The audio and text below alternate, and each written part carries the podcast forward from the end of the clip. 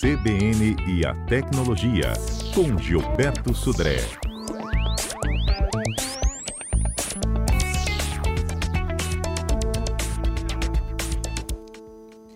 Ó, oh, Gilberto, hoje tem a explicação para gente, tá? Não só de como a gente tentar descobrir, né, é, os vazamentos de dados, a gente já sabe que há toda uma investigação no Brasil em torno disso, até porque vazou mais depois da minha última conversa com Gilberto Sodré, como ele vai nos ajudar também com a entrevista de ontem, tá? Com o Procon de Vitória, que passa então a exigir que os provedores de internet entreguem nas contas um gráfico de, de entrega, de medição, tá? Do serviço. A gente vai aprender com o Gilberto também como é que a gente faz isso dentro de casa.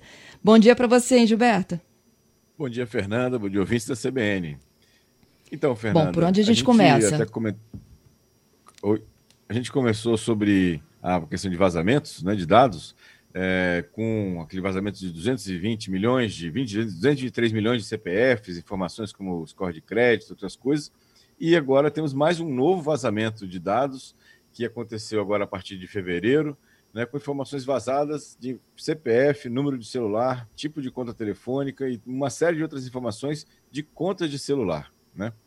É, nesse caso, né, a gente tem aí ao todos mais de 100 milhões de contas foram vazadas e a princípio a gente imagina, né, pelas informações que a gente tem até agora, são das operadoras Claro e Vivo. Né? O hacker que foi responsável por essa, esse vazamento, né, ele afirmou que tem informações de contas de mais de 50 milhões de contas da Vivo e 40 milhões de contas da Claro. Então veja que é, estamos na época, né, na, na safra de vazamentos de dados em relação a isso.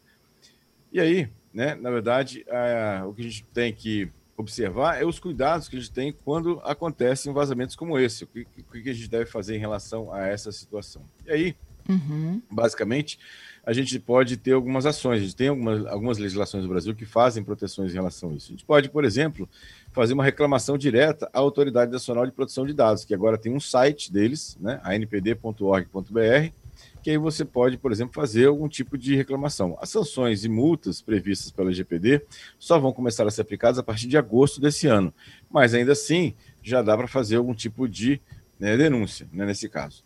Como os nossos dados estão públicos na internet, né, nessa, nessa questão, a gente tem uma, é, alguns cuidados que devem ser tomados em relação a isso. Primeiro, cuidados com as transações financeiras que a gente faz através da internet, seja compras, né, ou mesmo questões de uso de aplicativos bancários é, na internet.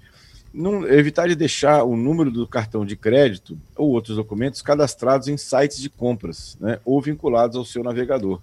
Então, ou seja, isso também é uma questão interessante de você não deixar gravado lá o seu cartão de crédito no, no, no aplicativo, lá no, no, celular em, relação a isso, né? Porque isso é uma questão importante também. Esses dados que estão no site podem ser é, vazados, né, nesse caso. Um outro recurso interessante é o uso de cartões virtuais, né? É, que podem ser fornecidos pelos próprios bancos, nesse caso. Então, eu tenho lá vários. É, vários serviços de bancos que têm é, uma, um recurso de você criar um, um número de cartão de crédito temporário que vale apenas para aquela transação. E aí, se essa transação, essa informação vazar, é, não vai ter praticamente nenhum tipo de, de, impacto, porque aquele cartão de crédito foi utilizado naquela compra e depois não, se, não, não usa mais ou não tem mais essa informação. Né? Então, é nessa questão. Sempre checar compras, né, antes das compras, o cadastro, buscar informações de onde você está comprando, né? Cuidado com os dados pessoais que você fornece, principalmente por telefone, e solicitações por mensagens instantâneas, né, como WhatsApp ou Telegram. Muitos golpistas usam essas formas de contato com suas é, propensas vítimas, né, ou supostas vítimas, para obter informações em relação a essa questão. E, e monitorar de forma muito próxima a, todas as suas contas bancárias, movimentos de cartão de crédito, né? Porque a gente tem, eu tenho recebido várias é, reclamações, até perguntas de pessoas que tiveram tentativas de é, troca de senhas de seu cartão de crédito é, feitas, né? recebido é, boletos bancários falsos né? também no, no, seu ambiente. Então, desconfie dos boletos bancários que você recebe pelo e-mail né? nessa questão. Né? E é, tem, existem alguns serviços interessantes de monitoramento de CPF. E aí um serviço interessante, gratuito, é o chamado de Registrato. que foi lançado pelo Banco Central agora. Então, o registrato, que você tem acesso através do site credenciamento.bcb.gov.br, é, ele faz um monitoramento das suas atividades financeiras. Então, através do registrato, você vai ter informações sobre sua movimentação de chaves do Pix, sobre operações de câmbio, endividamentos e até relacionamentos financeiros. É, tem um processo de cadastramento, não é um processo direto, você tem que indicar que você é você mesmo, Banco Central, você pode usar o seu telefone celular, ou aplicativo do banco, ou um certificado digital.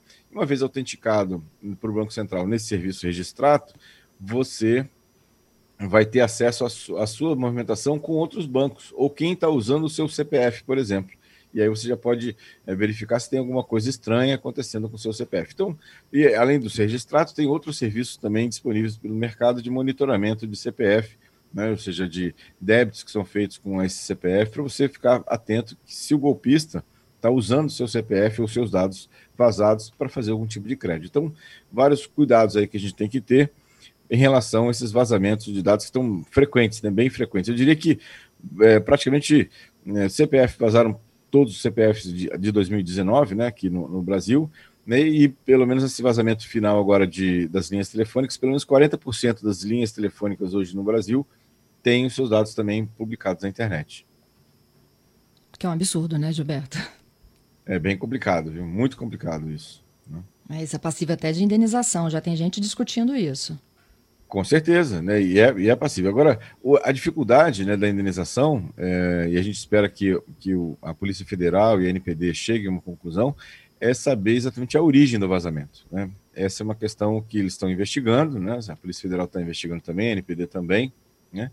É, e assim, no começo a NPD estava meio tímida, né? Quando, quando, houve aquele primeiro vazamento, né, em relação a isso. Mas agora, quando apareceu esse segundo vazamento das linhas, dos dados de, de telefonia celular, parece que a NPD é, finalmente acordou né, e agora está é, provocando né, a, os órgãos de investigação para tentar chegar à origem desses vazamentos todos que estão acontecendo aí. Entendido. Bom, é, diante aí desse cenário, cada vez mais é, a gente tem que se atentar àquilo que o Gilberto sempre fala, né? É, colocar todos os códigos possíveis de segurança instalados em tudo que a gente faz para evitar a entrada. Exatamente, Fernando. Assim, principalmente na questão de é, é, autenticação em dois fatores. Vários serviços hoje já têm essa possibilidade, então ative a autenticação em dois fatores é, em todos os serviços que estão disponíveis nesse esse tipo de recurso. Uhum.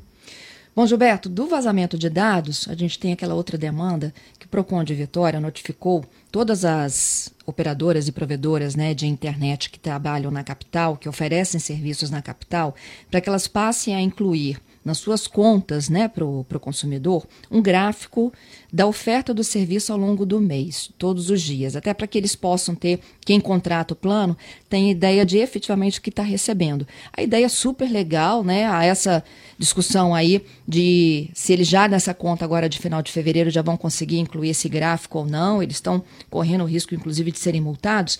Agora, muitos ouvintes ontem me perguntavam como é que a gente mede isso dentro de casa. Então, legal, uma boa, boa pergunta. A primeira dica é usar um computador né, que esteja conectado via cabo no roteador. Não usar o Wi-Fi. O Wi-Fi ele é um gargalo nessa comunicação e vai te dar uma medição errada, né? É, ou distorcida do, do tráfego. Então, primeira providência é pegar um computador e conectar ele diretamente via cabo no roteador.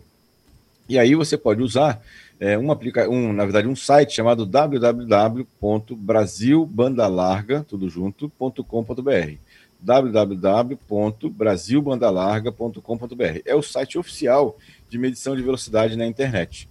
E aí, é, para fazer esse teste, também é recomendado, além da conexão do computador via cabo no roteador, que você desconecte todos os dispositivos que têm algum tipo de tráfego ou estão usando algum tipo de tráfego. Então, desconectar os, os uh, celulares, tablets, que estão deixar desligado, né, ou, desabilitar lá o Wi-Fi, para que só o computador que esteja conectado via cabo no roteador faça o teste. E aí você vai ter uma, uma visão clara de como é que está o seu acesso à internet.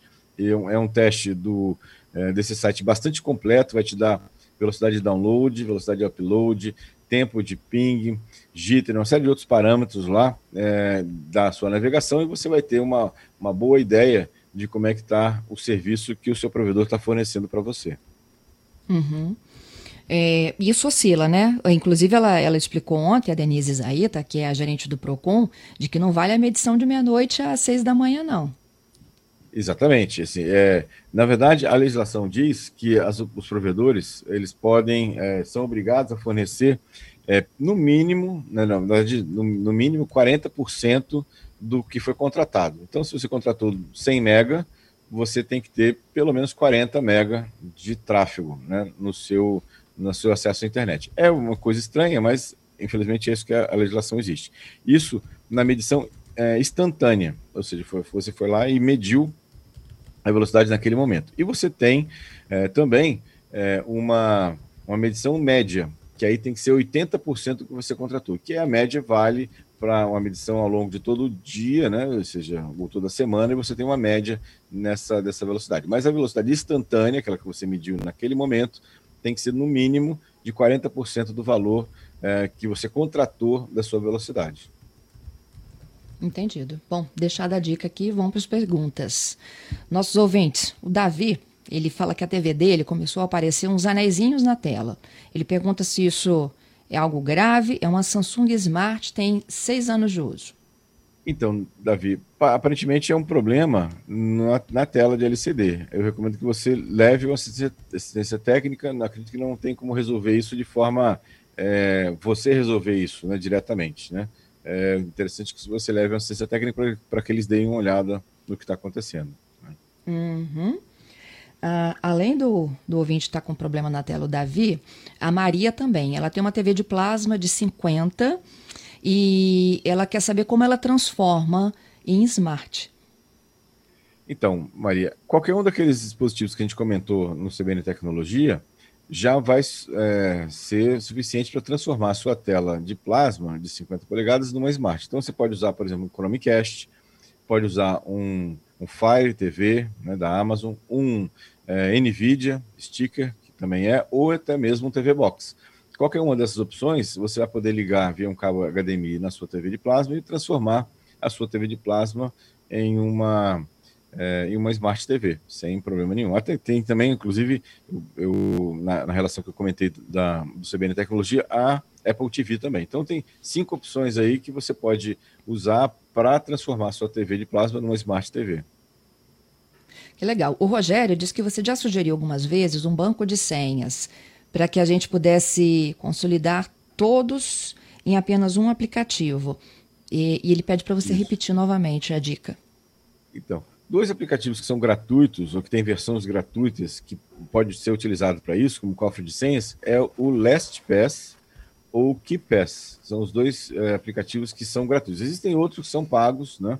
Até tem uma série de, de, soluções de antivírus também que oferecem essa solução de cofre de senhas, mas o que eu recomendo como aplicativos gratuitos seriam o KeePass e o LastPass. Ok. Bom, eu tenho um, um, ouvinte aqui, o Wanderson. Olha que carinho, viu? Ele mudou para São Paulo, mas continua ouvindo a Rádio CBN Vitória. Mas nosso agradecimento aqui, né, Gilberto? Legal, Vantes. Obrigado aí pela audiência, né? É, sucesso aí em São Paulo e fique ligado, continue ligado aqui na CBN é, de Vitória. Isso aí. E a gente encerra com os destaques que marcaram nossa semana. Viralizou. Conta pra gente. Vamos lá, Fernanda. Primeiro, uma, uma, um ataque que aconteceu nos Estados Unidos de um hacker que tentou contaminar, ele invadiu o sistema de tratamento de águas de uma cidade dos Estados Unidos e tentou é, contaminar esse, todo o suprimento de, de água da cidade com soda cáustica. Ou seja, ele conseguiu alterar, é, tentou, na verdade, alterar aqueles parâmetros do, dos químicos que são colocados na água para tratamento dessa situação. Isso mostra para a gente, na verdade, como um, o, a parte de segurança da informação não é só a questão de privacidade dos nossos dados. Muitas infraestruturas é, críticas, como infraestruturas de hospitais, distribuição de energia elétrica, distribuição de água, também podem ser impactados né, e podem causar mortes, inclusive. Então, essa é uma, notícia que me chamou a atenção exatamente porque isso está chegando cada vez mais próximo. Né? Ou seja, os ataques não estão só agora é, é, é, vislumbrando o ataque da questão financeira, o roubo de informação é, privada para fazer algum tipo de golpe. Na verdade, os hackers também podem chegar e atacar algum tipo de é, infraestrutura crítica né, e causar danos realmente, realmente graves à, à sociedade. Outra notícia que me chamou a atenção, a gente falou bastante né, do Clubhouse né, no último CBN Tecnologia, e o Facebook não ficou parado. É, já, já foi manifestado por alguns diretores executivos do Facebook que o Facebook estaria é, trabalhando numa, num produto similar ao Clubhouse, né, para fazer frente ao Clubhouse. Como o Facebook ele fica sempre antenado nessas coisas, a gente já viu que o sucesso do, do Clubhouse já incomodou o Facebook, que está tentando fazer uma ferramenta similar. Né? Ou, como ele fez com o WhatsApp, se ele não conseguir fazer nada parecido com isso, ele pode, inclusive, tentar comprar uh, o Clubhouse né, nessa situação. Que é uma situação bem complicada hoje em dia, porque o, o governo americano está tá de olho nessas aquisições né, que acabam, acabam prejudicando a concorrência na internet. Vamos ver como é que isso vai se desenrolar em relação a isso. Você está sintonizado conosco na Rádio que Toca Notícia. Hoje, sexta é dia de tecnologia. Gilberto já conversou conosco sobre o vazamento de dados, também sobre como você medir na sua casa né, o sinal do seu provedor de internet. E agora a gente vai para os últimos destaques com as respostas também das perguntinhas aqui do Alfredo e do Wilson. Gilberto?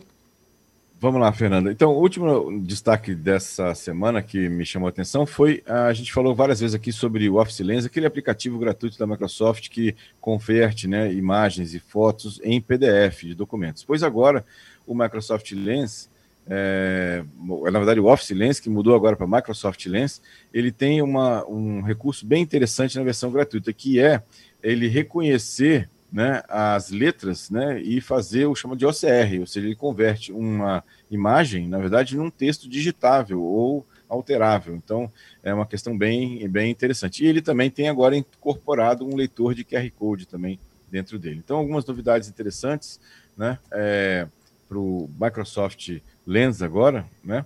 E a atualização já está disponível para usuários do Android e vai chegar para dispositivos da Apple nos próximos meses. Então, mais uma indicação aí de quem está procurando um aplicativo que vai converte né, de imagem para PDF, né, é, ou digitaliza, na verdade, documentos. Então é o Microsoft Lens também. Uhum. Bom, vamos lá. O Alfredo, ele está sugerindo aqui um bloqueador, tá? Tipos de streaming. Ele disse que é o Traffic Shaping, é isso? É, traffic Shaping, é, na, na, verdade, eu não conheço exatamente esse, esse aplicativo que ele está sugerindo, mas é, é um, uma forma de você limitar o tipo de tráfego que está passando pela rede. Né? Ou seja, não conheço especificamente esse aplicativo, é, ele está usando no, no, no, computador, por exemplo, aí ele poderia explicar um pouco melhor para a gente até fazer um teste, né, para ver se, se funciona, ou, é, como, como, ele funciona. É, ele diz que é um provedor bloqueador para alguns tipos de streaming e ele gostaria de saber se ele detecta se isso está ocorrendo ou não. Tem que baixar para que ele funcione, ah, esse tá. traffic não, shape entendi, ou não? Agora, entendi a pergunta. Na verdade, o que acontece? É, os provedores, eles são é, obrigados a manter a neutralidade da rede, segundo o Marco Civil da Internet. Ou seja, o provedor não pode fazer uma filtragem do tráfego que chega até a sua casa, dizendo assim que o tráfego que vem do, do local, por exemplo, lá do YouTube, ele vai ter uma prioridade sobre o tráfego que vem do Netflix, por exemplo. Não pode acontecer isso. Essa diferenciação é chamada de traffic shaping, né? E isso é ilegal no Brasil. Como é que ele, ele pode fazer isso? Não, não é, assim, na verdade, o que ele pode fazer é testar, por exemplo, a performance de cada um desses serviços para saber exatamente se tem algum tipo de diferença nessa, nessa situação. É, existia, uhum. é, existiu, na verdade, um serviço na internet que fazia é, esse tipo de avaliação. Né? É, ele foi tirado do ar. Eu até vou, procurar, até uma boa dica, procurar aqui se tem algum outro serviço hoje disponível né, que faz essa avaliação. Ou seja, você entra num certo site e ele testa se o provedor tem algum tipo de restrição para algum tipo de tráfego que, que não, o que seria ilegal, inclusive. Uhum. E o Wilson, ele pergunta, ele diz que recebeu informação de que o Banco Central é, também estaria disponibilizando né, um canal de monitoramento para o vazamento de dados. Se é possível fazer isso é, eu, eu, ontem eu li isso também, tá? E lá no site do Banco Central tem um item aqui todo dia, alerta contra golpes envolvendo o nome do Banco Central, instituições financeiras. O endereço é o bcb.gov.br, é de Banco Central do Brasil, bcb.gov.br. Foi exatamente o que eu comentei aqui que agora. Que você disse. Né? Chama de uhum. registrato, né?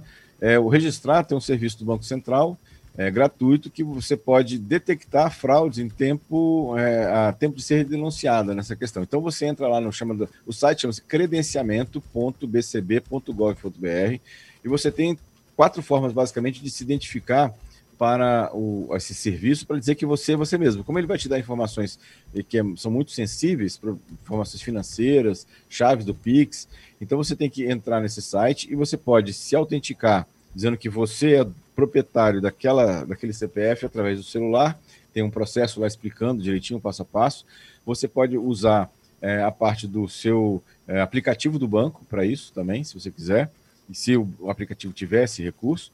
Você pode usar um certificado digital seu, ou você pode, e aí a outra opção que é um pouco mais difícil, é se, se dirigir ao Banco Central, ao escritório do Banco Central em Brasília. Então, são as quatro opções que eles têm para você é, fazer o seu registro no serviço chamado de registrato. E aí, você tendo esse registro, eh, você vai ter um monitoramento do seu CPF em relação a atividades financeiras. Caso tenha alguma atividade que você não é, entenda como verdadeira, você pode agir bloqueando aquela, aquele processo ou tomando as, as devidas é, cuidados ou ações antes de aquilo virar um problema realmente para você. Gilberto, muito obrigada. Até quarta que vem, hein?